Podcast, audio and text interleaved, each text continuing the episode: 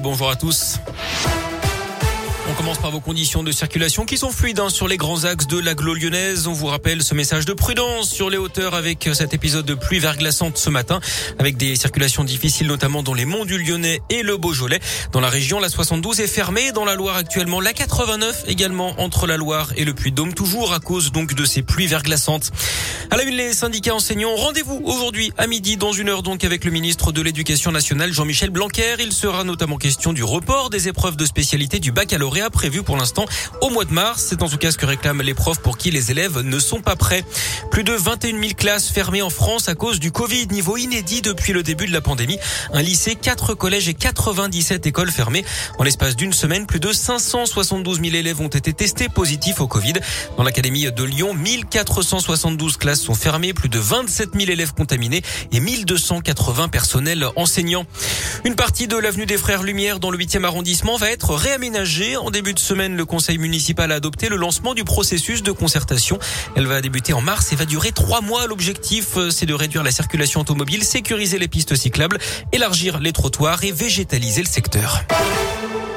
L'économie française va mieux. La croissance a grimpé de 7% l'an dernier, un rebond spectaculaire hein, qui efface la crise économique liée au Covid. C'est ce que dit ce matin le ministre de l'économie Bruno Le Maire. On a retrouvé les niveaux de 2019 avant donc la pandémie. En 2020, l'économie avait plongé de 8%. Journée de mobilisation à nouveau à Lyon ce vendredi avec cette grève des sages-femmes salariées comme libérales. Elles sont appelées un week-end noir à partir de ce soir jusqu'à dimanche. Elles réclament davantage de reconnaissance à la veille de l'entrée en vigueur d'une prime de 240 euros net dans le secteur Et puis les salariés de la FNAC Pardieu sont également mobilisés aujourd'hui. Ils vont débrayer entre midi et deux pour dénoncer la dégradation de leurs conditions de travail.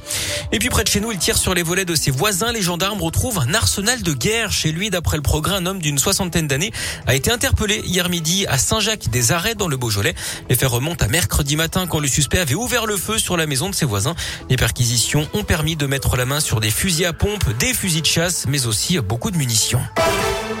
En foot, cette info transfert avec l'OL qui perd l'un de ses meilleurs joueurs, le milieu de terrain Bruno Guimarès. D'après l'équipe, Lyon aurait donné son accord pour le céder au club anglais de Newcastle, 18e de Première Ligue.